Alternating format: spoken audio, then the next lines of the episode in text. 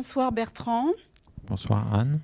Donc je suis ravie de recevoir ce soir Bertrand de Zoteux à la Fondation d'entreprise Pernod Ricard pour inaugurer son nouveau lieu près de la gare Saint-Lazare. La Fondation a invité un artiste comme curateur à concevoir une exposition collective. Cette initiative est une manière de signifier l'engagement de la Fondation auprès des artistes. L'exposition réunit des artistes très divers, de générations différentes, et son titre, plein d'humour, fait écho au prix Ricard et reflète l'humour caractéristique de Bertrand. Je rappelle le principe de, ces entretiens sur l'art. J'invite des artistes à parler de leur travail à travers d'autres œuvres ou productions de tout genre qui les inspirent d'une manière ou d'une autre. Je leur demande de partager avec nous les références qui nourrissent leur travail. Bertrand a donc concocté un programme qui entrelace des extraits d'œuvres invitées, si je puis dire, elles aussi, avec des extraits de ses propres œuvres. Nous verrons ainsi le film Mène océan du cinéaste Jacques Rosier, qui date de 1986.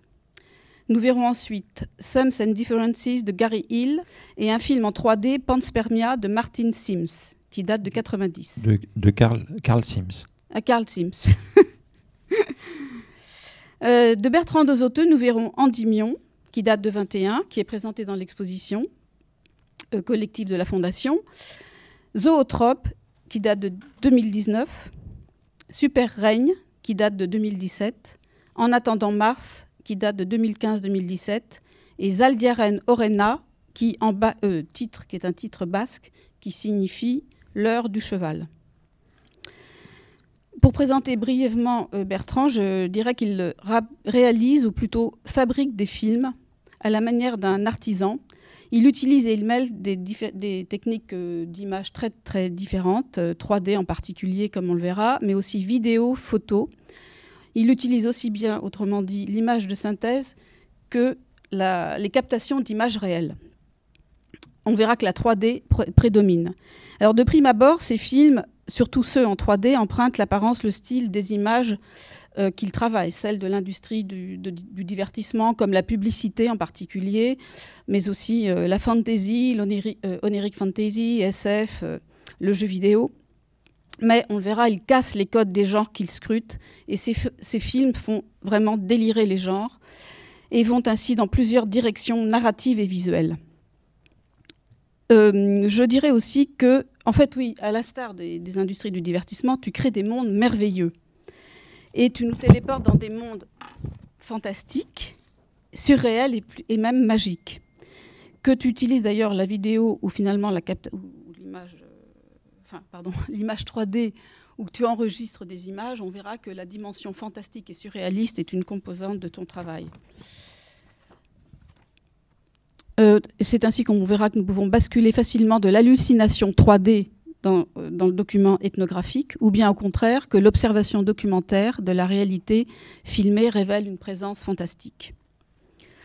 Et dans ces voyages intersidéraux, L'artiste ne perd jamais de vue la planète Terre, ni même la terre ferme. Et ainsi, on se trouve catapulté dans un pays basque après avoir traversé des paysages euh, bah, plutôt hallucinogènes, qui, d'ailleurs euh, pourraient sortir de la Reine des Neiges de Disney. Je pense à Zootrope.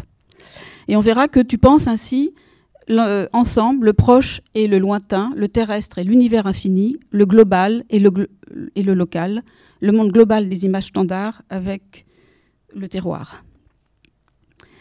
Donc ton travail s'apparente à un travail de bricolage. On peut dire que tu es un bricoleur numérique qui est guidé essentiellement par l'expérimentation et le jeu, et que tu joues des techniques high-tech, mais plutôt en, euh, en faisant un usage low-tech, et en multipliant les effets aussi bien virtuoses que des rendus plutôt bruts et pauvres. Et on pourrait dire aussi que tu t'apparentes à l'ethnographe qui, comment dirais-je, qui, pardon, à l'ethnographe des outils d'image et aussi de leurs usages que tu explores, aussi bien les images, les imageries que les univers codifiés que produisent ces outils. Enfin, je dirais, pour conclure, que tes œuvres s'apparentent à des machineries délirantes qui sont, bien qu'elles soient efficientes, sont aussi euh, par exemple, aussi bien délirantes qu'efficientes et virtuoses, et qui sont soumises au hasard du tout est possible de la 3D, mais qui nous ramènent aussi aux potentialités d'une imagination infinie. Donc, je peut-être, je propose que nous commencions ben, le programme avec euh, la projection donc d'Endymion, dont nous parlerons ensuite.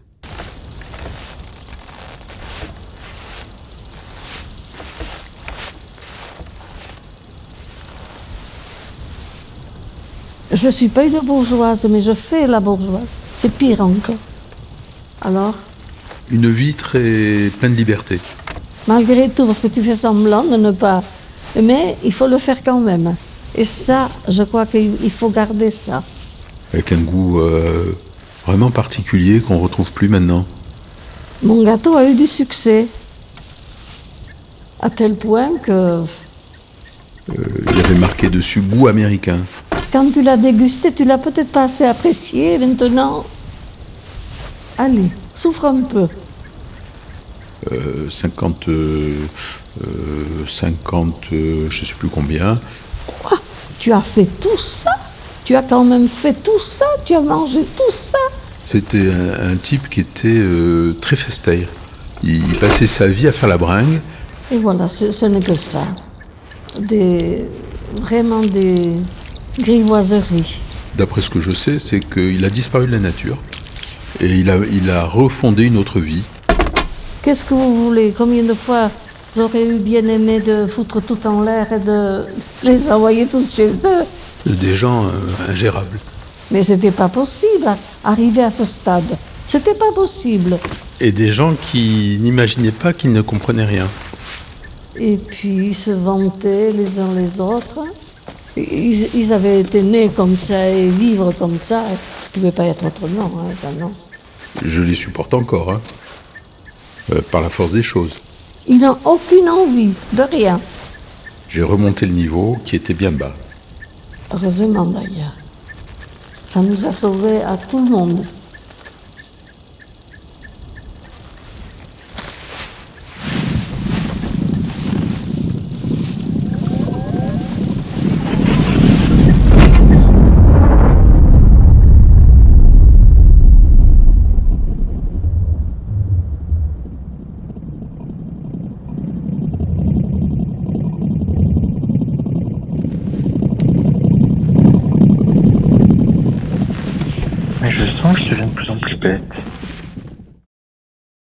Nous, commençons donc avec Endymion. Endymion est un récit familial et, une balade intergalactique en voiture qui met en scène une grand-mère, un père et son fils qui discutent ensemble. Chacun suit son idée, comme on peut le voir dans cet extrait, et c'est ainsi qu'ils s'entendent et communiquent. Ce sont les voix même de la grand-mère, du père et de l'artiste lui-même, le fils donc, que tu as enregistré euh, en constituant finalement une sorte d'archive familiale. Donc j'aimerais, nous aimerions savoir comment tu travailles, euh, parce que ce rapport au langage est quand même très particulier. Donc là, ce qu'on voit, c'est ce télescopage entre un univers 3D euh, très fantaisiste et, très riche et, tous azimuts, je dirais, si je puis dire, et en même temps ces voix avec un accent et une parlure très particulière que je reconnais d'ailleurs parce que je suis en partie du sud-ouest aussi. Donc tu pourrais nous dire comment tu travailles ce rapport avec enfin, ce langage, comment tu as par exemple, euh, est-ce que tu as enregistré, comment tu as ensuite travaillé euh, avec euh, ces personnages qui sont tes proches? Bah, au départ, je crois, parce que le, premier film que j'ai, le, le, premier court métrage que j'avais réalisé au Frénois, était basé sur des enregistrements en fait euh, de, voix de, personnes de ma famille ou d'amis ou de mon entourage. Et c'était pour, pour surmonter un problème d'écriture finalement. C'est-à-dire, j'avais écrit un scénario de fiction assez, assez classique avec des personnages, enfin voilà, avec un peu tous les, ingrédients d'une de, fiction euh, Euh, et, au dernier moment, euh, je l'ai jeté à la poubelle et puis je me suis dit, bah, en fait, une fois que c'est écrit, j'ai plus envie de le faire. Donc il y avait ce, quelque part le fait que ça soit écrit, finalement, ça, ça a enterré un peu le projet. Finalement, il était déjà fait dans mon esprit. Donc donc je me suis dit, je vais aller chercher les dialogues directement euh, avec, euh, un enregistreur en fait, puisqu'on a la capacité de, d'enregistrer la voix. Ben en fait, on, pourrait faire un film en partant de là. oui, donc en fait, ça pose la question du scénario dans son rapport à la parole vivante. Donc en fait, d'un côté, tu écris un scénario que tu jettes, et finalement, tu te rends compte que les paroles enregistrées, qui ont finalement une valeur documentaire en quelque sorte, euh, vivent en tout cas, te voilà, sont plus intéressantes, euh, enfin, te, te hmm. semblent plus, plus à même. Oui, parce que hum, en fait, alors déjà, c'est un exercice d'écoute en fait qui est qui est important parce qu'en fait, euh, j'accumule plusieurs heures d'enregistrement. Donc après, il y a tout un temps d'écoute en se disant finalement, euh, qu'est-ce qu'on retient, qu'est-ce qu'on pourrait garder pour, euh, comme, comme, comme, élément pour recréer une continuité finalement, une sorte de dialogue ou de, de, de personnes qui se renvoient la balle alors qu'elles elles, n'ont pas eu cette discussion. enfin voilà, c'est. et alors, dans l'écoute, alors il y, a à la fois le sens des, propos, mais c'est surtout aussi, oui, la, musicalité. C'est-à-dire que euh, c'est une attention portée vraiment au phénomène euh, de, la voix. Euh, et, et c'est quelque chose, j'ai l'impression que c'est quelque chose que le cinéma, le, cinéma a du mal à accéder à, à, cette, cette invention de la langue finalement parce que là, ce sont des gens, on ne sait pas de quoi ils parlent en fait. C'est peut-être ça aussi. C'est que ce que j'ai vu dans, dans, dans, la fiction, par exemple, c'est que euh, bon, euh, les mots doivent euh, faire avancer le récit d'une certaine manière, étayer, faire passer une information. Enfin voilà, il y, a différents registres de, de discours, d'un discours utile en fait, ou de, de mots utiles. Mm. Et donc, qui sont souvent en fait des propos qui, qui, qui, qui sont très euh, schématiques. Euh, et alors, euh, justement, en écoutant un peu les, les, personnes qui parlent autour de moi, depuis longtemps, puisque finalement j'ai choisi la famille, pas tant parce que c'est la famille, mais plutôt parce que ce sont des langues que je connais très bien depuis longtemps. je vois que chacun finalement a, un rapport à la langue, a inventé une langue en fait. Et, euh, et euh, Donc en fait, oui, cette invention de la langue personnelle. Hmm. Et, en fait, ce qui est intéressant, c'est que c'est aussi le bain dans lequel, très souvent, on retrouve cet aspect immersif, aussi bien visuellement que sonorement et linguistiquement. Et finalement, c'est ce bain dans lequel tu as vécu, dont tu extrais des, des, paroles très singulières, parce que c'est ce qui est intéressant et ce qui est vraiment saisissant et même percutant, c'est la singularité de la voix, de la manière de parler, de la personnalité, du discours. C'est ça qui est... Hmm. Et même de la syntaxe, parce que... Et de la syntaxe, oui. Parce que chez ma grand-mère, par exemple, il y a des inversions qui viennent plutôt du basque. Hmm.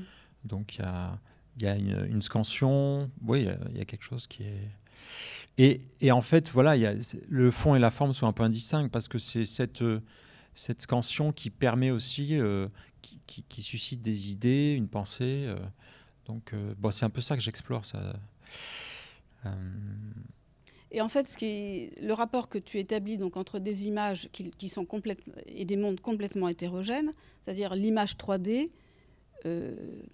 l'image 3D, et, et, ce parler qui renvoie à un terroir, à une histoire. Et, et je veux dire, est-ce que tu penses que finalement, tu as besoin de ce contraste pour pouvoir aller chercher cette parole de façon plus précise? Plutôt que d'avoir un projet qui, qui, serait, qui consisterait à dire, voilà, je vais euh, enregistrer capter des langages particuliers. Donc, est-ce que c'est le contraste avec une imagerie qui celle qui nous environne dans le divertissement, mais qui nous environne aussi, qui est omniprésente dans notre environnement, puisque la 3D, elle façonne maintenant. Euh, hmm. Enfin, je veux dire, les avions, les voitures, euh, l'imagerie médicale, enfin, elle est partout. Les bâtiments. Les bâtiments, euh, notre perception visuelle. Et puis toutes les interfaces aussi. Toutes les interfaces.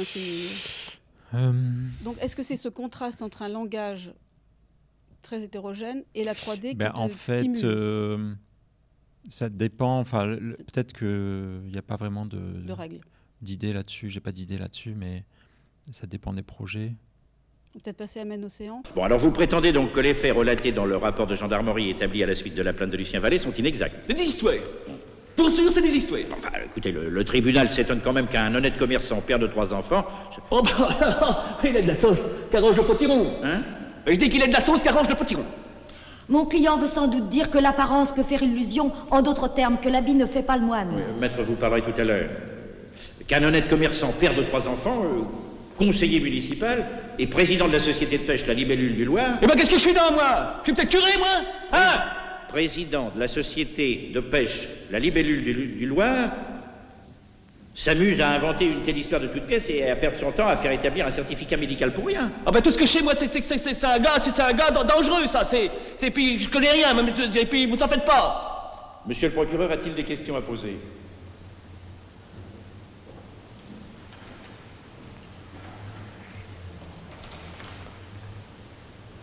Quelle heure était-il au moment où les faits se sont produits?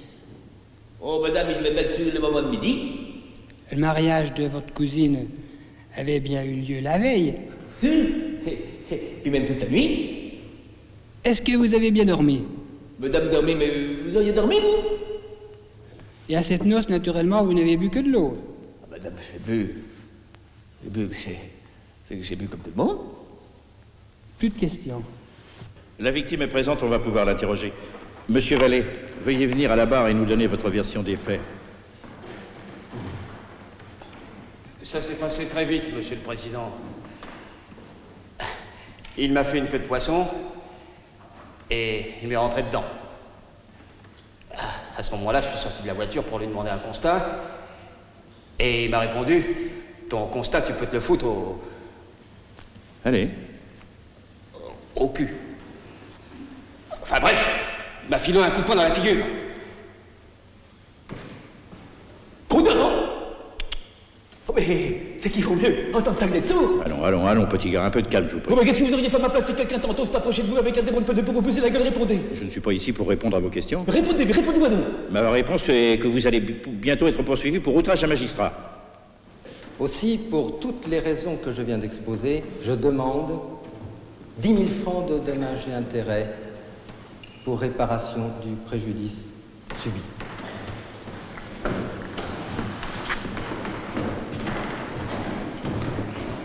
Merci. Monsieur le procureur. Application stricte de la loi. Parfait. Alors, maître, vous avez la parole.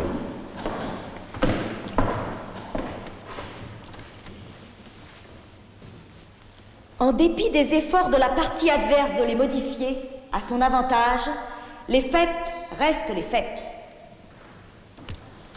Auparavant, j'aimerais néanmoins signaler que ce que nous appelons le français n'est pas une chose éternelle, unique et définitivement codifiée. Le français, c'est la langue utilisée aussi bien pour acheter un kilo de pommes de terre, dire ma chérie, remplir une feuille d'impôt, ou bien rédiger un traité de mécanique ondulatoire. Cette vision totale du français amène à distinguer plusieurs niveaux. La langue commune, la langue soutenue, les éléments sentis comme vulgaires ou obscènes, les pratiques régionales du français, les vocabulaires techniques, les états de langue anciens, réutilisés comme archaïsme, etc., etc.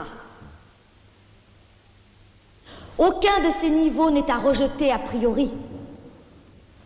Tous, à des titres divers, forment notre langue. À partir de là, deux remarques peuvent être faites. Première remarque. Il est clair que l'organisation actuelle de la société française préside à l'organisation de la plupart de ces niveaux. Il est tout aussi clair que toute modification dans la configuration des diverses classes sociales entraînerait une modification de ces niveaux. Mais qui peut préjuger de la nature de cette modification Deuxième remarque. Ces niveaux, bien que saisis dans la langue, ne lui sont pas entièrement réductibles. À leur dimension sociale, il convient d'ajouter le rôle des situations de communication. Selon les circonstances, nous utilisons tel ou tel de ces niveaux. Et celui d'entre nous qui dira ici euh, Qu'est-ce que j'ai fait de mon briquet? S'exclamera là Qu'est-ce que j'ai encore foutu de mon briquet? Hugo pouvait laisser un temps la plume de la légende des siècles pour écrire son carnet Naudio pâtissier au mois d'octobre 1060. En essence, cela rassure. Et la leçon est à retenir. L'essentiel est de discerner les fautes contre le système de la langue et les fautes pour inadéquation du niveau à la situation de communication.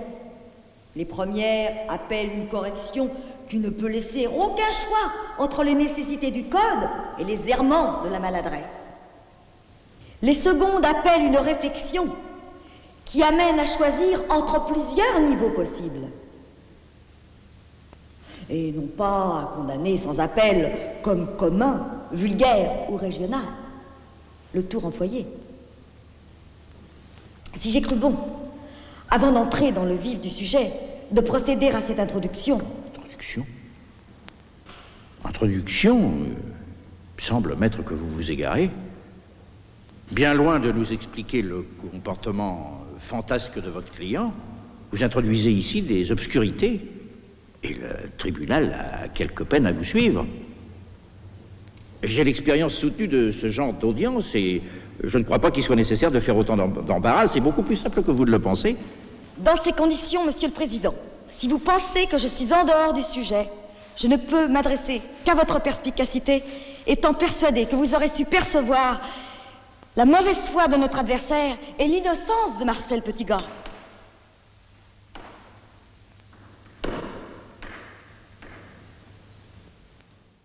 Donc peux-tu parler peut-être un peu de cet extrait et de ce cinéaste, de son rapport à la langue. Je ne sais pas si on résume en deux mots le... Enfin, sans résumer le film. C'est un film un peu babélien dans lequel les personnages parlent tous un langage différent, comme on le voit avec le personnage de Petit Gars. et l'avocate, etc. Et donc c'est un peu, euh, au départ, ça, commence par un conflit des langues, et ensuite on va s'acheminer vers une espèce de, voilà, de, les corps vont s'exprimer et sortir la langue un peu de, de leurs cadres sociaux. Et donc, euh, oui, enfin, je pense que l'écho avec euh, ton rapport au langage et la manière dont tu le travailles est voilà, éclairant, ton humour aussi, euh, l'humour qui caractérise tes films. Eh ben, bon, mais là, c'est vrai que je, oui. tout est dit en fait. c'est vrai qu'on a. Il n'y a, a, plus grand chose à dire. Non, mais on retrouve des éléments, de, par exemple, de, là d'improvisation. On sait que Rosier euh, utilisait beaucoup l'improvisation. Donc, je sais pas mais si là, en ton fait, cas. on est sur des. En. Oui, ce qui est intéressant, c'est. Euh... Bon, c'est déjà comme un théâtre, finalement, le procès, c'est avec. Euh... En fait, ça me fait penser un peu le rapport au... à la loi, finalement, au code. Parce que elle, elle, elle utilise le mot codifié dans, dans son plaidoyer l'avocate. Et, euh, et justement, ils ne parlent pas des mêmes choses, en fait, Mm. euh, et de la même façon. Donc, en fait, ça crée des, des, euh, des décalages. Des... Il y a différents mondes qui essayent de se rencontrer. Et, euh, et dans le cadre du procès, finalement, il y a un juge, il y a un juge qui, qui va trancher, qui va... euh, Mais c'est vrai qu'on peut voir ton film justement comme un espace Hmm. dans lequel des, non seulement des êtres, mais aussi euh, des, des, des, des- mondes se rencontrent. Hmm. Et tu orchestres ça de manière assez. euh, c'est pas ce virtuose, c'est peut-être pas le mot qui convient, mais on sent qu'il y a une orchestration euh, dans, ton fi- dans tes films aussi de ces éléments. C'est-à-dire que Hmm. tu joues à l'image, ces, ces différents langages. Les trois personnes elles-mêmes sont aussi euh, orchestrées, même si ça fonctionne sur la discordance. Ben, peut-être que pour, pour revenir à la question euh, d'avant où je n'arrivais pas à répondre, peut-être que justement l'animation, en tout cas la 3D, euh, le rapport à l'industrie, finalement, je crois que ça ne m'intéresse pas tellement aux images de divertissement, mais c'est plutôt, quelque part, c'est un système qui arrive à faire coexister, à unifier un peu, euh, à unifier tous ces éléments qui sont collectés, en fait, ou qui sont dessinés.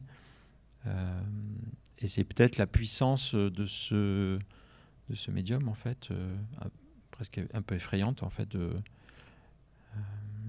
par des, des, des, formes d'encodage en fait, de, de, pouvoir traduire tous ces objets dans un même langage, finalement, qui est le langage euh, informatique, pour les représenter ensemble, en fait. Mhm. Et je crois que euh, bah, cet extrait parle de ça, en fait, aussi, c'est-à-dire euh, on a le juge bon qui représente la loi enfin voilà et puis il y a en fait ce qui est intéressant c'est aussi comment Rosier a procédé donc Yves Afonso qui fait le, marin petit gars le marin vendéen euh, voilà, fait une espèce d'imitation caricaturale. Euh, en même temps, je crois qu'il a passé pas mal de temps en Vendée pour, euh, pour s'imprégner, puis imiter l'accent, mais on voit que c'est il y a de l'approximation. On ne sait pas vraiment comment évaluer finalement l'interprétation. et puis pour l'avocate, il a donné à la comédienne le matin même du tournage une page d'un livre de Chomsky qui est linguiste. Et euh, voilà, c'était c'était pas prévu. Donc, quelque part, il active euh, un dispositif comme ça pour aussi euh, mettre les acteurs dans des situations où ils doivent aussi eux-mêmes interpréter.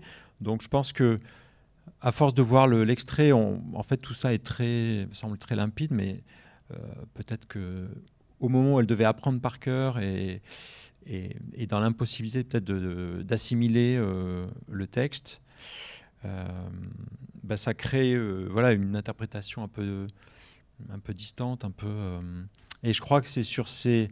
Quelque part, c'est sur, sur ces différentes. Hmm, registres. Ces différents registres et ces, différentes, ces différents scénarios. Chacun est dans un scénario différent, quelque part.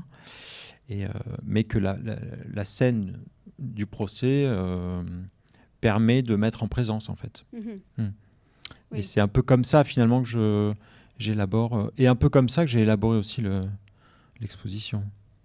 D'accord. Ah oui, hmm. donc ça c'est intéressant. Peut-être peux-tu en dire un mot. Donc c'est cette méthode qui font, repose à la fois sur le, euh, enfin pas l'improvisation, mais c'est-à-dire qu'il y a un terrain commun qui est bon l'espace d'exposition où l'outil numérique qui effectivement permet par ses possibilités extraordinaires d'orchestrer des éléments très différents qui est une sorte de médium, euh, qui est aussi un médium au sens euh, un milieu. Et c'est vrai qu'il y, a cet aspect milieu-environnement hein, dans tes. Et, donc l'expo, mhm. voilà, oui. Je... Mais l'expo, je suis pas du tout passé par le numérique. Euh, oui, pour oui non, non, c'était pour faire un. Mais oui, finalement, c'était. c'était un, ça a été un point d'entrée pour moi. justement, finalement, alors ce qui est, ce qui est étrange aussi, c'est peut-être ce, ce, rapport à la, à l'histoire, à l'écriture, à une forme de linéarité qui est qui est un peu euh, difficile pour moi. Euh, et d'ailleurs, bon, j'avais fait l'histoire de France en 3D. Finalement, c'était plus une réflexion là-dessus, c'est-à-dire euh, pourquoi est-ce que j'arrive pas à l'histoire de France, finalement, le en 3D, le suffixe, allait était une manière aussi de perturber l'idée d'une histoire linéaire. Euh, et que euh, quand, quand, je travaille euh, sur, le, sur mes, mes, projets, on a plutôt la perception d'un monde où tout est simultané, c'est-à-dire tout se passe, il n'y a plus vraiment de linéarité, tout se passe un peu en même temps, notamment parce que on a différentes vues, en fait, points de vue qui s'affichent en même temps, et puis on a aussi des, des, boucles, en fait, c'est-à-dire il y, y, a des acteurs qui jouent en boucle, donc voilà, c'est euh, et qui, et qui sont euh, dans, leur, euh, dans leur jeu, dans leur, leur partition simultanément. Donc, Ça, on le voit dans plusieurs de tes films, par exemple, tout hmm. d'un coup, on débarque dans un, dans un espèce de mar à queue. D'ailleurs, l'élément de l'eau revient assez souvent. On voit des figures, je pense à Picasso Land, ou hmm. il y a d'autres films, et des figures, des, des, personnages comme ça qui sont en boucle, enfin des figures déjà très extravagantes mais qui.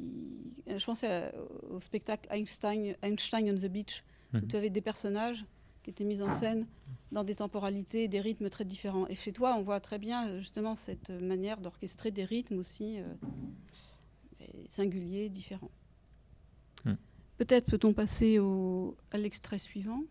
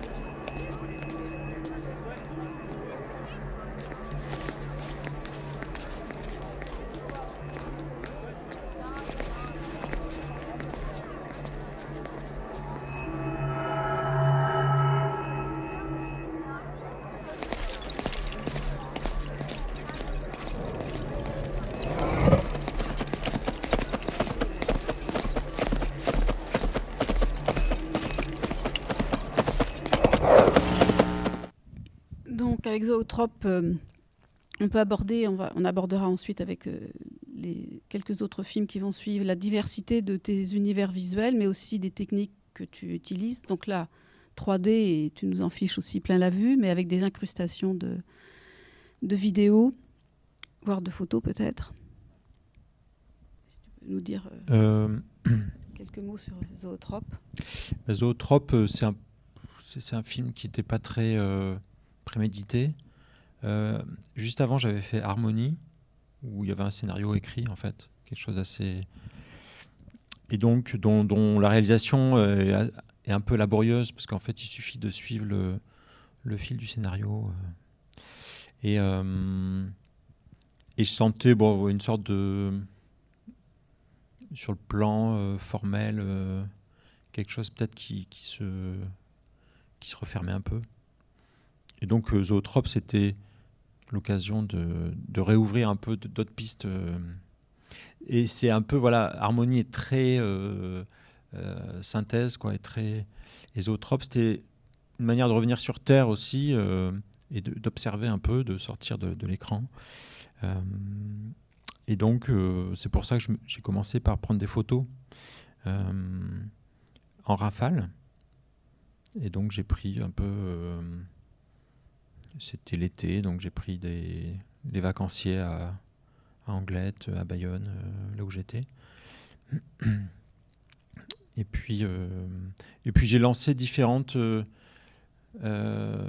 différentes pistes. Alors voilà, c'est un peu comme ça que je, procède maintenant. C'est-à-dire, je lance, c'est vraiment des choses qui sont superposées, qui sont parallèles.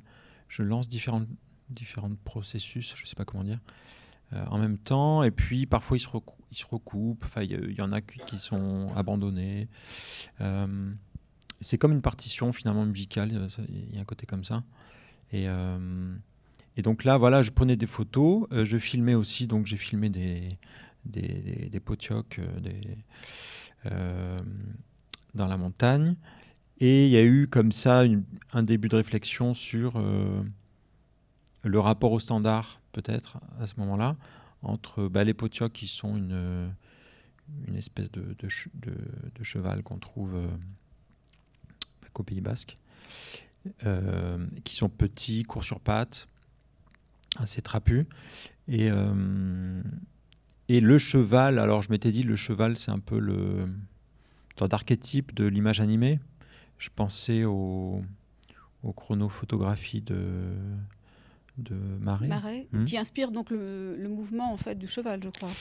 Galop. c'est-à-dire, et je voulais plus modéliser de 3D parce que je trouvais ça trop pénible. Donc j'ai acheté un, ch- un cheval, enfin voilà, euh, virtuel. Euh, et j'ai choisi, bon, un cheval dans mes moyens, c'est-à-dire, euh, euh, je sais pas combien il a coûté, euh, 30 euros peut-être. et puis, euh, et le plus impersonnel finalement, c'est-à-dire euh, un cheval, euh, c'est quelqu'un qui l'a, qui, l'a, qui l'a dessiné, mais en même temps, ça pourrait être n'importe qui. Je trouve ça bizarre comme. euh, comme chose. Et en effet, pour l'animer, j'ai mis euh, en, fond les, chronophotographies et puis j'ai recalqué les, les membres du cheval de, sorte que en fait, c'est vraiment la course de la chronophotographie qu'on voit. Mm. Et,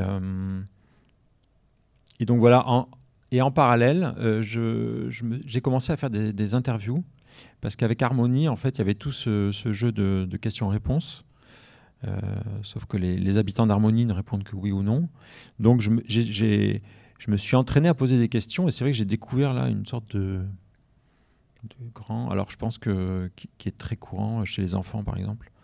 Euh, Donc tu poses des questions parce que là il y a une petite fille qui prend, qui, Voilà. qui anime la- le, le cheval, donc. euh, Ouais, qui, qui, qui lui donne sa voix. Et donc, euh, euh, c'est une petite fille qui, voulait être qui veut être vétérinaire. Et donc. euh, Celle que tu poses les questions. donc. Oui, j'ai fait, j'ai fait différentes interviews en fait, Mm. d'enfants. Euh, et les. Et donc voilà, euh, on est arrivé sur le, sur, le, sur le sujet des animaux et je trouve ça drôle finalement qu'un cheval parle euh, des animaux, enfin voilà, ait une frontière entre lui et les animaux, et même les chevaux. Donc il y avait cette idée de sorte de, Mais d'étrangeté en fait, c'est un trait de personnes qui, ouais, je sais pas, de, de, de séparation. mais de distanciation aussi. Mm. Du coup, avec le sujet, puisque c'est Mm. la petite fille qui parle Ouais. du cheval dont, dont elle prend euh, l'apparence. Et il me semble qu'on voit souvent dans tes, dans tes films ce rapport euh, d'étrangeté, d'estrangement, pourrait-on dire, c'est-à-dire euh, bah, l'image et le langage, on l'a vu, mais aussi euh, là, par exemple, quand tu fais parler euh, de manière un peu animiste un cheval avec une voix de petite fille, mais qui, qui finalement est une manière de parler des chevaux. Donc Mhm. il, il y a cette manière de rendre les choses étrangères les unes aux autres, mais aussi de les faire communiquer. Mhm. Et qui nous emmène dans un univers un peu, un peu magique, un peu incertain, un peu, où les choses se métamorphosent aussi. hein. La, métamorphose euh, euh, est quand même un aspect aussi euh, important de ton univers visuel, me semble-t-il. Non Peut-être oui, la- Non, c'est-à-dire qu'on a l'impression d'être dans un univers onirique et, et même de l'ordre de la fable, donc entre où les bah, choses je sont pense un peu oui, c'est des sortes de, de glissements quoi. Oui, de glissement, Mm. oui. Mais en même temps, le registre n'est pas bien sûr précis. Harmonie peut-être euh, est peut-être effectivement plus plus précis dans ce dans ce registre un peu euh, Il est plus fabulé. rassurant peut-être. Mm. euh, mm. plus fermé. Et là, les choses sont beaucoup plus ouvertes. Mais euh, oui, je crois que maintenant, je sais, je, je, je, je- je suis plus très clair là-dessus. Enfin, je vois pas très clair, mais Peut-être mieux. oui, mais au départ, il y avait l'idée de d'un rapport à l'inconnu, peut-être, je sais pas, quelque chose, euh, mais que la forme même euh, était insaisissable en fait. Euh, Bah, L'inconnu revient souvent parce qu'on est souvent propulsé dans un univers euh, bah, cosmique, interstellaire, galactique, où on, va, on va le voir avec Super Règne, euh, un univers, enfin dans un vaisseau spatial. Donc l'inconnu et l'infini de l'univers, et puis ensuite qui est rapporté toujours à un monde terrestre. Mais l'inconnu aussi surgit dans le monde terrestre, on le verra avec le dernier film que tu montres. Mais là, on peut peut-être passer à à d'autres sources visuelles, donc Gary Hill.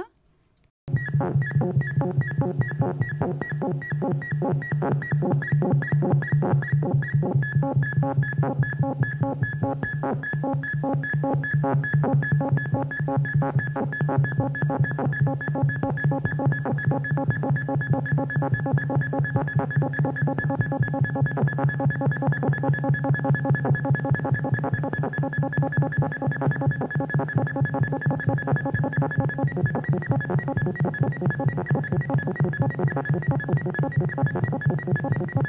you.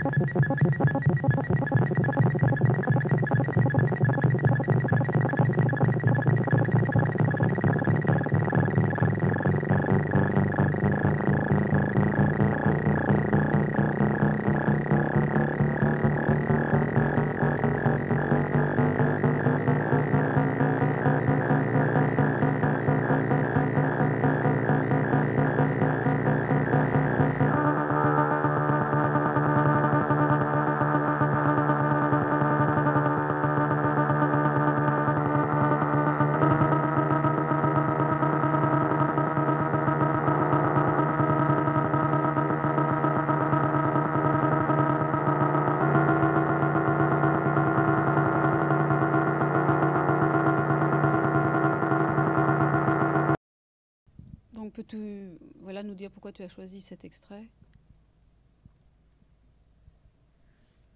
Qui nous ramène donc, euh, qui date de 78. Hmm. Euh, alors, je, je réfléchis un peu. Et plein, c'est Ouais. plein essor de, hein, de l'art, euh, de la vidéo. Hmm. Et Gary, il est un des, euh, je sais pas si c'est pionnier, mais en tout cas, dans, il invente quand même des formes euh, de vidéos qui vont se développer Hmm. aussi en installation. Là, c'est un peu particulier avec ce jeu d'interférences et Ouais. Ben, je- musical. C'est presque une œuvre musicale aussi. Ouais, mais moi je pense que c'est- bon finalement euh, d'une certaine manière je m'inscris dans cette euh, dans cette histoire. Enfin, Puis du médium, là, ça met l'accent oui c'est ça, c'est-à-dire comment médium. ce médium alors euh, nouveau entre guillemets avec ses, ses- ses caractéristiques. là on sent vraiment le- le- la trame en fait que, que y a, ça se passe dans la trame alors que finalement le numérique, je sais pas si Pas de trame. il a pas de trame. Enfin, euh, enfin c'est peut-être pas tramé de la même façon, mais euh, on sent que voilà, il essaye de. C'est un instrument. Enfin, il il essaye de jouer de cet instrument euh, euh, pour créer. Alors, ça finit par être un film, c'est-à-dire quelque chose de, de- de linéaire. Euh, et que il va chercher. Alors c'est très, euh, il y, a des- choix, il y a deux images, deux sons. Enfin voilà, il y a, un point de départ extrêmement simple euh, et qui va entrelacer et puis pousser à des vitesses, à des limites aussi, où les choses vont, basculer dans d'autres, euh, presque dans d'autres sphères. Il y a un peu cette idée de, on a deux éléments et puis par la vitesse, on, sent bien finalement comment presque euh, c'est la, c'est- c'est la technique elle-même qui, qui pense, quoi. Il y, a, il y a quelque chose comme ça, je trouve. Et c'est un peu ce que j'essaye de faire aussi euh, Mm. avec la 3D, c'est-à-dire, euh, c'est une question. Je reviens un peu à l'écoute, c'est-à-dire, on voit qu'il est à l'écoute finalement, il a deux images, deux sons, et puis il va jouer sur des effets de rythme et de d'entrelacement qui sont déterminés de l'extérieur, parce que c'est c'est ça euh, aussi quand on travaille avec ces outils, c'est c'est euh, un cadre qu'on n'a pas forcément euh, créé soi en fait. Euh, je parle des logiciels et, des outils euh, et que on- oui voilà on voit que euh, qu'en fait il écoute. euh, alors moi j'écoute aussi beaucoup le, le programme, le programme que les programmes que j'utilise parce qu'ils ils suscitent, ils induisent finalement euh, euh, des, effets de mise en scène, des euh, et presque des une, sorte de mythologie en fait. Mm. Hmm. Bah, On voit bien, c'est pour ça que tout à l'heure je disais ethnographe, parce qu'en fait tu vas scruter des outils, les usages qu'on en a, les possibilités qu'ils offrent, enfin les potentialités, et on- tu te situes voilà, dans cette lignée-là, effectivement, de, Mhm. axée sur le médium, et, et c'est Mhm. à l'intérieur que tu vas euh, travailler ces éléments, et c'est aussi, euh, euh, du coup, vers une imagination que tu nous emmènes, c'est-à-dire il y a Ouais. une traversée mais enfin, tu, tu- voilà, une traversée aussi de cette technique que tu. Hmm. Mais ce que, ce que j'admire dans cette, ce- cette vidéo, c'est La simplicité aussi. oui, et puis le comment dire, la façon dont il évacue le récit, en fait. Mm. Ce qui n'est pas ton cas. Non, j'en suis pas, j'en suis pas là. Parce que le récit, même, je dirais, est un ça, élément important quand même. J'ai du chemin à faire encore. Mais le récit n'est pas linéaire parce qu'on on- on perd le récit. Tu nous emmènes et en fait, très souvent dans tes films, tu, nous- tu- tu poses des pistes. Le, le cheval en est une, donc on suit le cheval et on traverse des univers euh, Hmm. très variés. Ouais. Donc on suit, tu nous emmènes quelque part et ensuite euh, tu nous laisses euh, quelque part, mais on ne sait plus où on est, on perd le fil. Mhm. euh, on, est, on a commencé avec la 3D, on va se retrouver dans un champ avec des, des potiocs Hmm. ou, ou les fils narratifs, euh, des, des conversations euh, familiales. Donc en fait, ce narratif, tu le, Oui, tu il le est- détricotes. il- oui, oui, oui, pas mal. Mais, Mais c'est quand même un, un- un composant avec lequel tu travailles. oui, c'est-à-dire il y a peut-être des, des- récits un peu en filigrane, en tout cas des, jeux d'esprit peut-être qui qui arrivent à produire ça, enfin qui me qui m'emmènent à produire ça. Donc euh, des jeux de symétrie, des jeux de de hmm, de reprise aussi. euh. Bon voilà, et puis de plus en plus euh, le travail est comme une sorte de monde.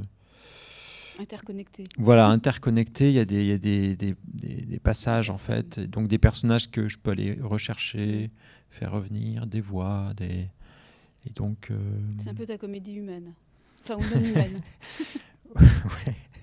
Ça c'est. la- Hmm. Oui, bah c'est une comédie, ouais, c'est sûr. Hmm, Mm. Exactement. Parce que le récit, je pense que c'est un élément auquel tu es quand même attaché, c'est-à-dire Hmm. la dimension de récit, ça ne veut pas dire linéaire, mais de, de récit d'imaginaire que le langage porte. Bah, le récit, c'est. En fait. euh, J'ai un rapport. euh, oui, conflictuel au récit. Mais. hum, Contrarié peut-être Oui, voilà. voilà. Euh, le récit euh, donne, donne un certain plaisir. Et en même temps, euh, euh, le récit est ennuyeux. Quoi. Non, je, je sais pas, mais c'est une autre question. mais euh, en tout cas, euh, oui. Euh, non, mais on voit que tu t'attaches. Ben, dans- non, dans- mais c'est oui, le récit. hmm, non, mais peut-être c'est alors peut-être en tant que spectateur, c'est vrai que le récit c'est quelque chose qui peut. Mais en fait, je je ne regarde plus du tout. Enfin, mon rapport au récit. Euh, Il y, a- il y a des moments où j'ai voulu vraiment euh, essayer de plus. euh, Comme dans Harmonie, par voilà, exemple. de, de structurer un récit, euh, de, de rassurer aussi le spectateur avec un récit euh, identifiable en fait. Et comme le fait le, le cinéma, euh, Voilà. l'industrie du. Mais du euh, en fait, c'est ennuyeux à faire. Oui, ça t'ennuie, c'est pas ce qui que tu cherches. C'est pénible. Mm. Et en tant que spectateur, maintenant, ça a même changé en tant que spectateur, c'est-à-dire que le récit m'intéresse plus du tout dans, le- dans les films, en fait. Euh, euh, je, ne comprends pas l'histoire. Depuis longtemps, je ne comprends pas l'histoire. Enfin, je perds le fil très vite. Mais euh, avant, je faisais un effort pour essayer de tout. mais je fais plus cet effort. Vraiment, je regarde ça comme un, phénomène, une sorte de,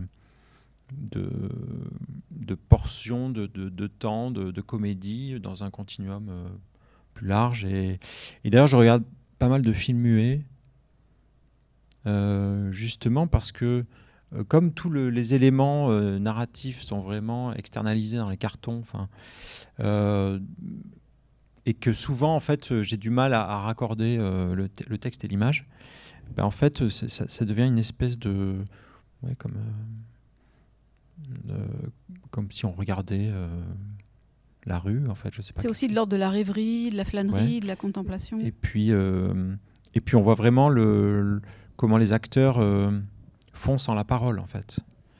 Et, et ce qu'ils inventent est très beau. En fait, il y a, il y a quelque chose de très poétique, justement, parce qu'ils ne peuvent pas parler.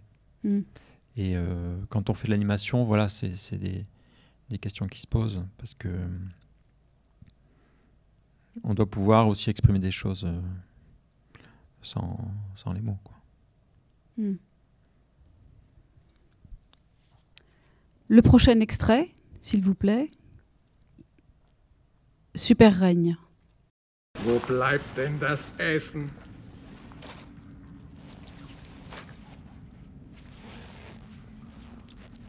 Das dauert aber lang.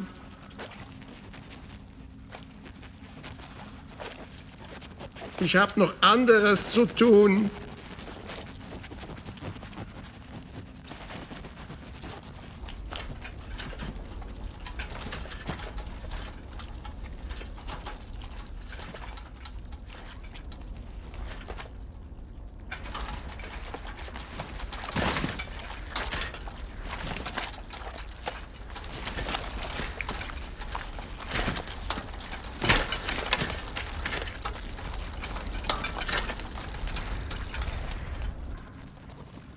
Ich habe Hunger.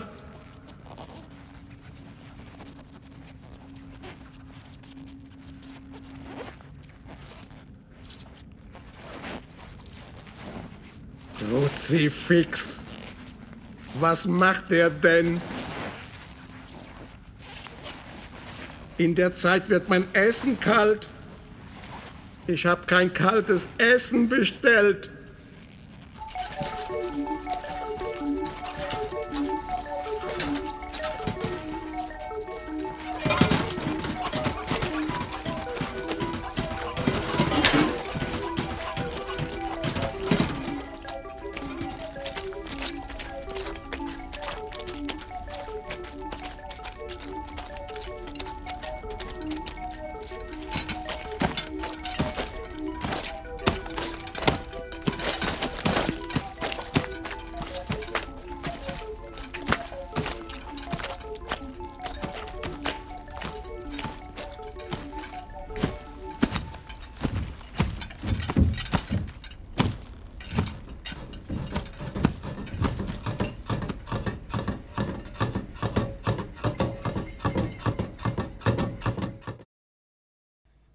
Donc là, nous sommes sur une sculpture de Gironcoli, l'artiste vienne autrichien.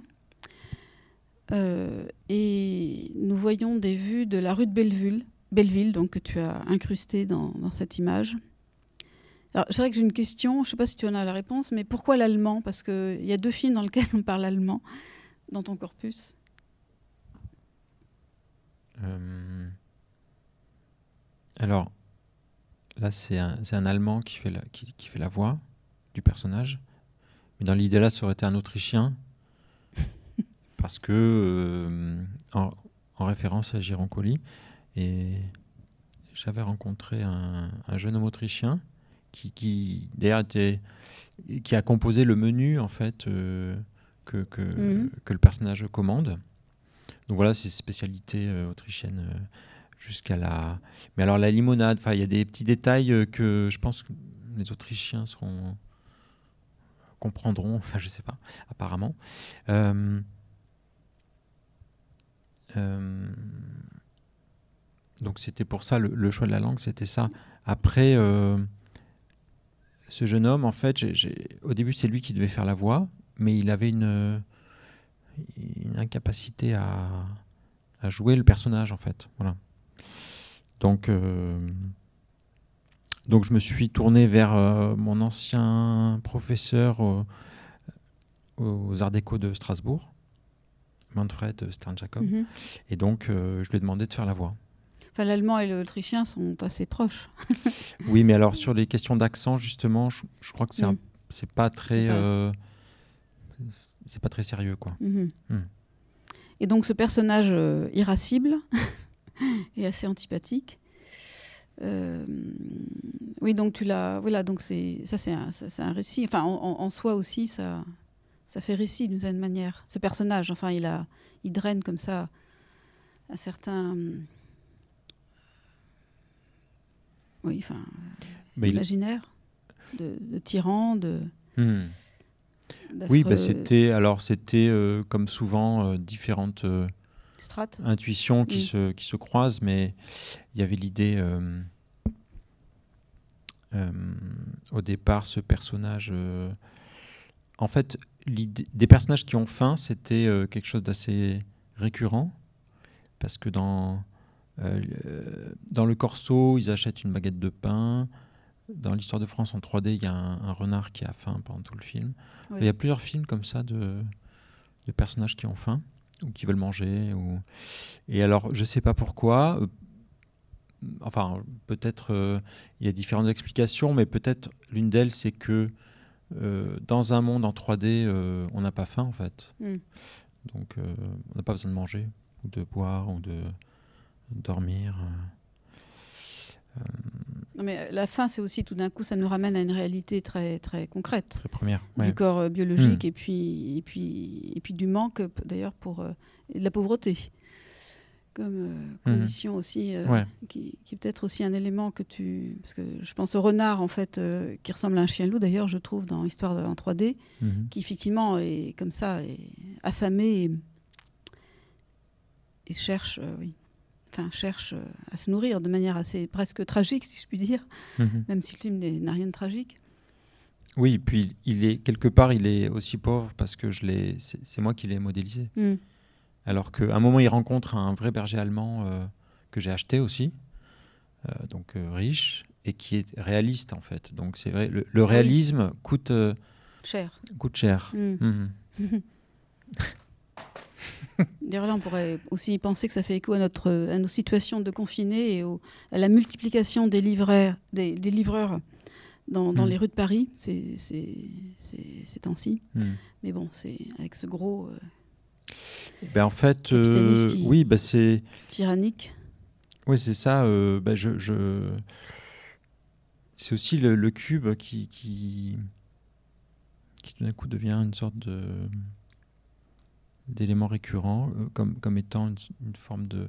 Je pense que c'est des réflexions sur la schématisation, en fait. Des, des ch- à la fois, c'est des systèmes très complexes, mais qui, qui prennent des formes euh, de plus en plus simples. Un cube, Mm. euh, une surface, enfin...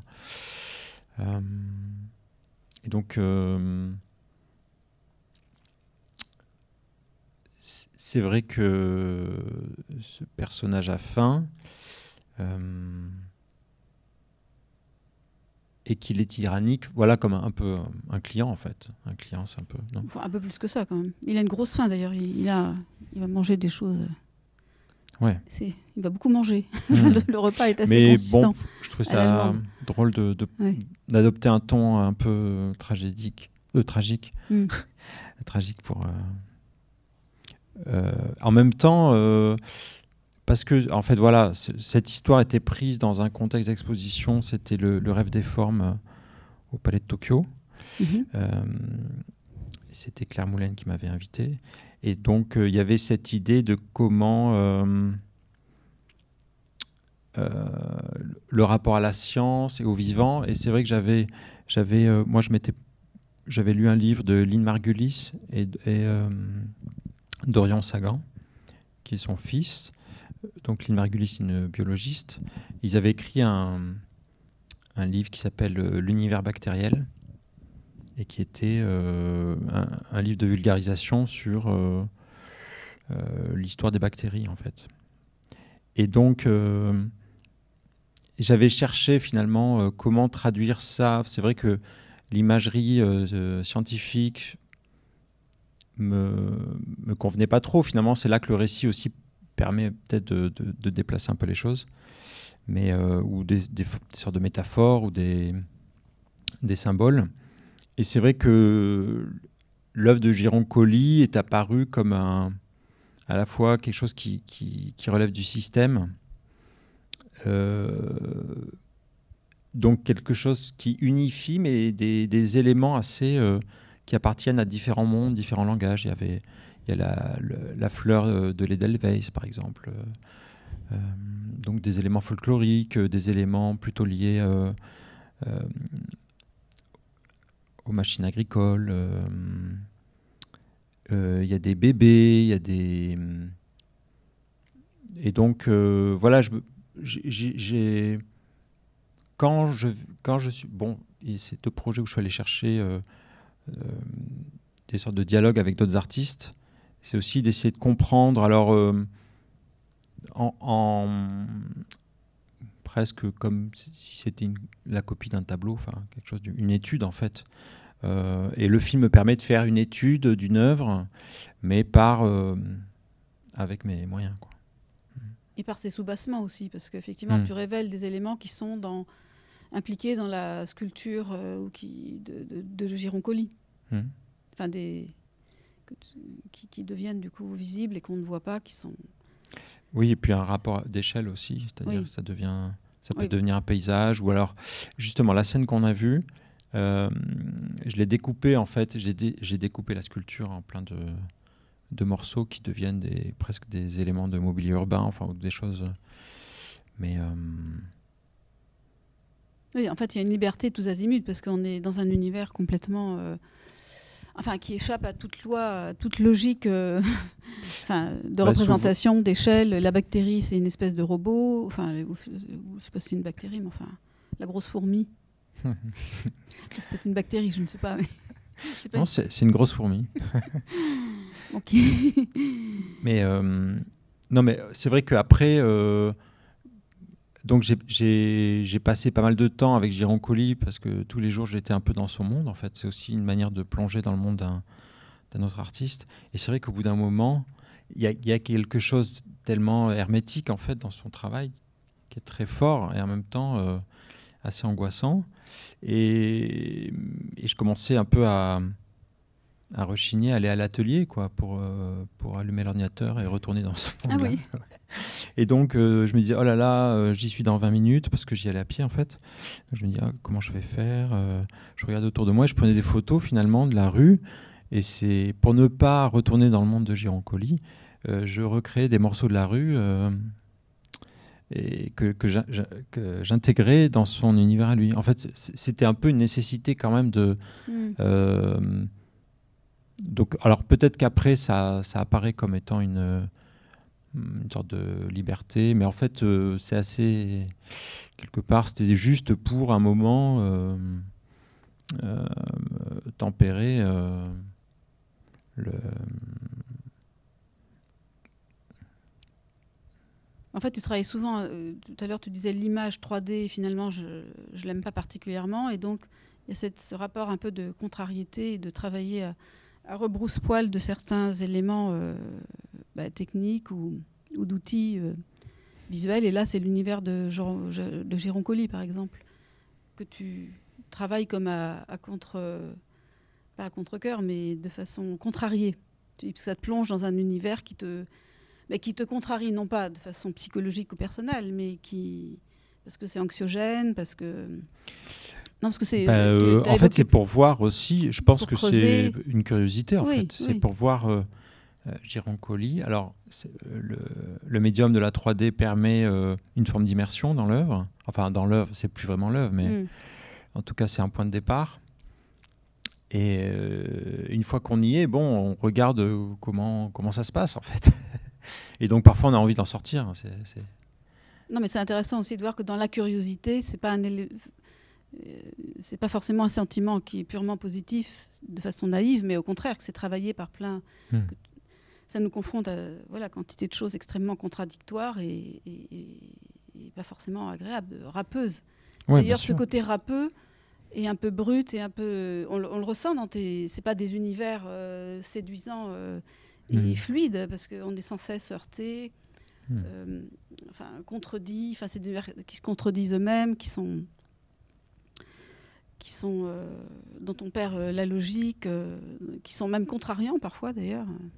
Qui suis pas une familière de la 3D, qui sont à la fois on est à l'aspirer et finalement on, entre dans un univers qui nous emmène d'ailleurs aussi plus loin que justement l'imagerie d'ailleurs, parce que l'imagerie est quand même un, élément important des outils, hein, parce que les outils que tu utilises produisent de- des imageries, des univers codifiés, et on voit que justement ça a une traversée comme ça de ces imageries, et avec tous les sentiments qu'on peut ressentir d'attirance, de, contrariété, de...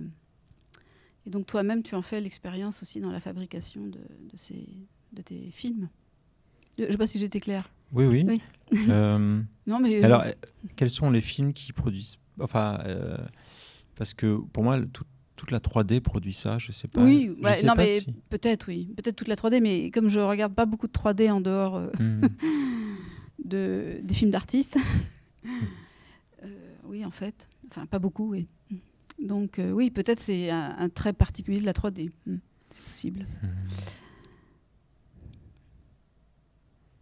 Et quel est le prochain extrait? Panspermia? Oui.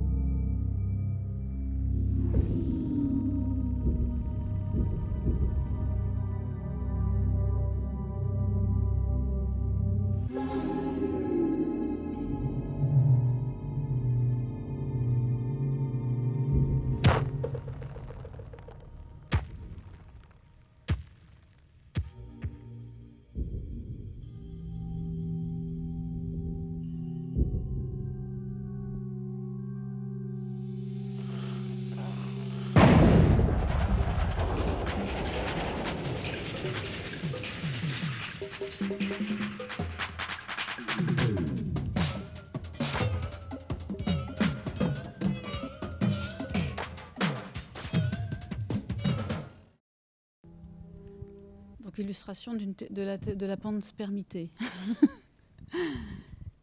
sur laquelle. euh, qu'on n'approfondira pas ici. Euh, donc, pourquoi as-tu choisi ce, film? Enfin, on, comprend un petit peu pourquoi. Cette dimension panté, pan, pan, pan, où tout est possible de la 3D.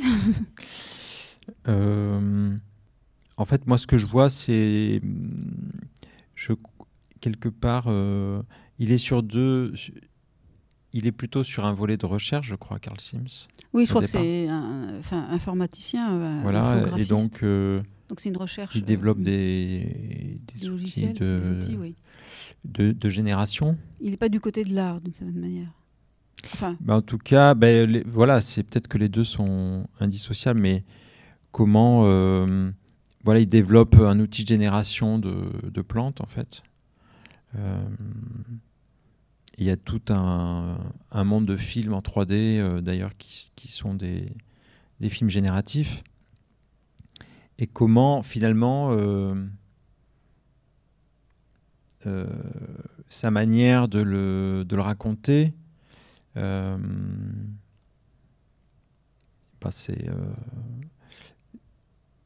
on le remettait en scène, euh, avec euh, un film sur euh, l'apparition de la vie, en fait, qui, qui viendrait de l'espace. Donc, il commence un peu comme un film de, science-fiction, qui est censé, qui est aussi une démonstration technique. C'est-à-dire, on voit les particules, par exemple, il y a tout un tas de, petits objets comme des, rubis qui explosent, et puis il y a des collisions, c'est-à-dire ça, ça rebondit sur le sol.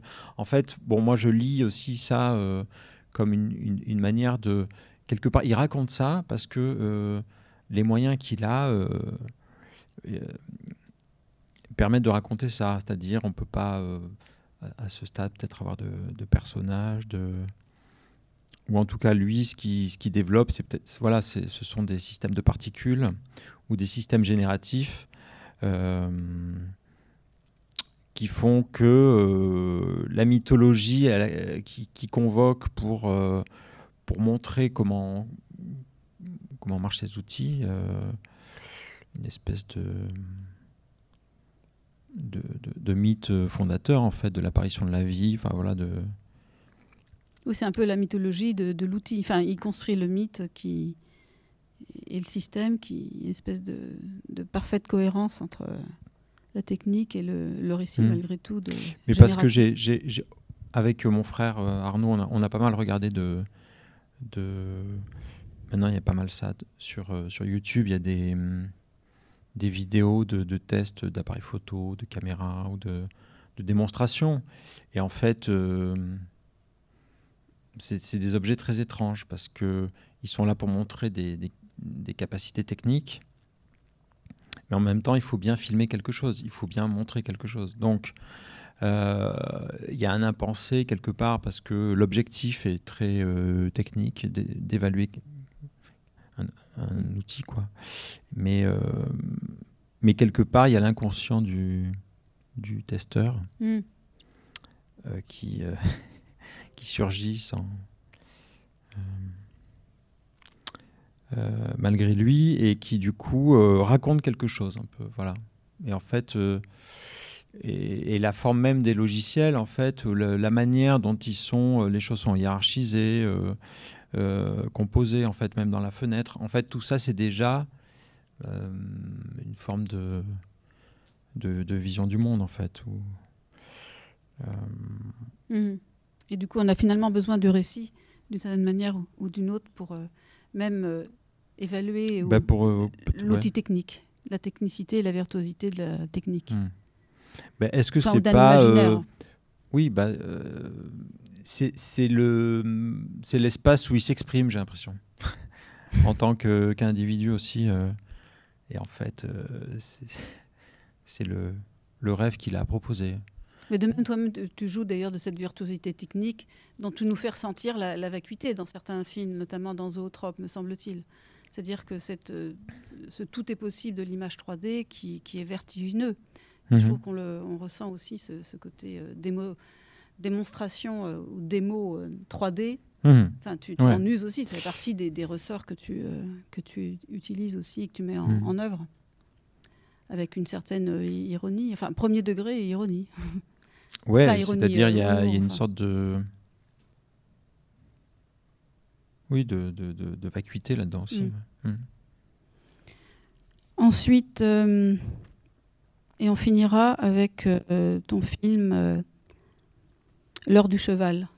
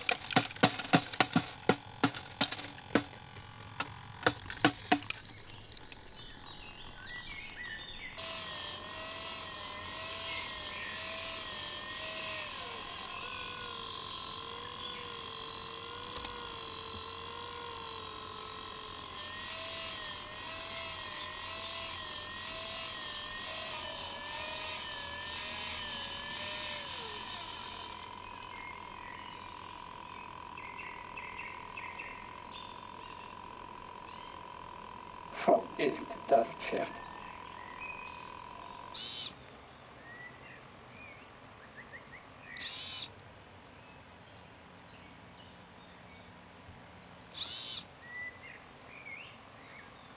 Sechsundvierzig. Vierundvierzig.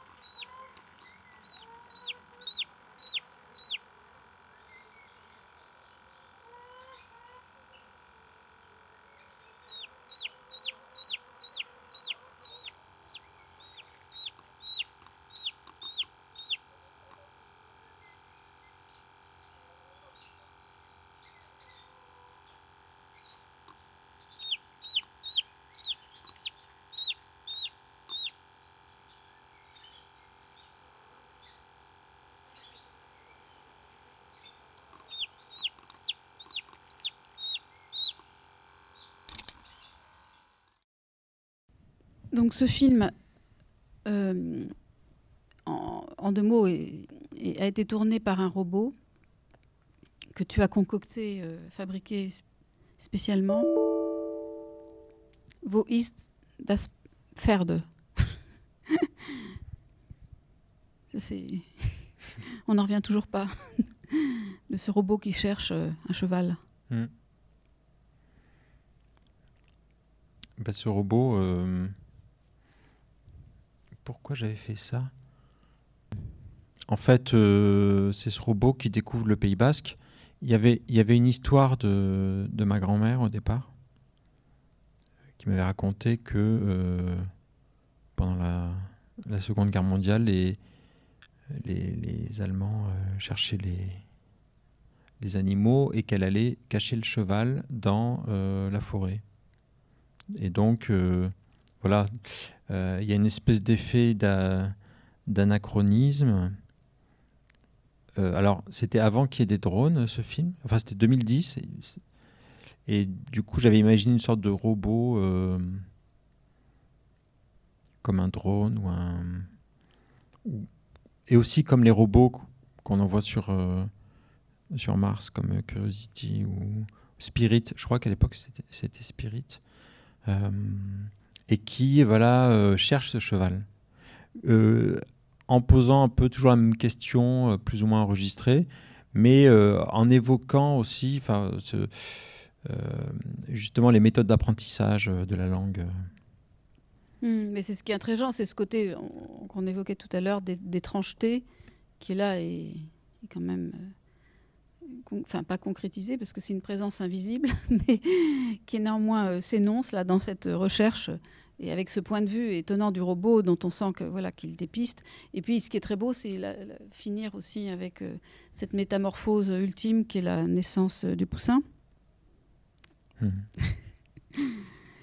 Et hum, que dirais-je? Oui, ben non, voilà, je, je pense que on a pu euh, avoir la, la perception de la variété de tes registres entre Voyage sur Mars, donc qui s'inspire, là, je résume rapidement, d'une expérience euh, qui a eu lieu en Russie d'un voyage sur Mars, mais qui est terrestre. Donc c'est une répétition et un training, un entraînement de préparation. Et donc tu, il me semble, trouves le, avec la marionnette. euh, fabriquer maison et la manipulation qu'on voit, on voit, on te voit manipuler ces marionnettes, le- la forme qui correspond justement à, cette, euh, à ce homemade euh, voyage, ce voyage homemade, ce voyage homemade, artisanal. Hmm. Donc euh, voilà, il me semble qu'on a pu faire un, un beau euh, parcours de, de tes films et de ta variété, de, ta vari- enfin, de la variété qui est quand même un des traits importants. Et donc je te remercie beaucoup Bertrand. Ben, merci, je remercie Anne. de la Fondation Ricard de cette invitation. À merci bientôt. au public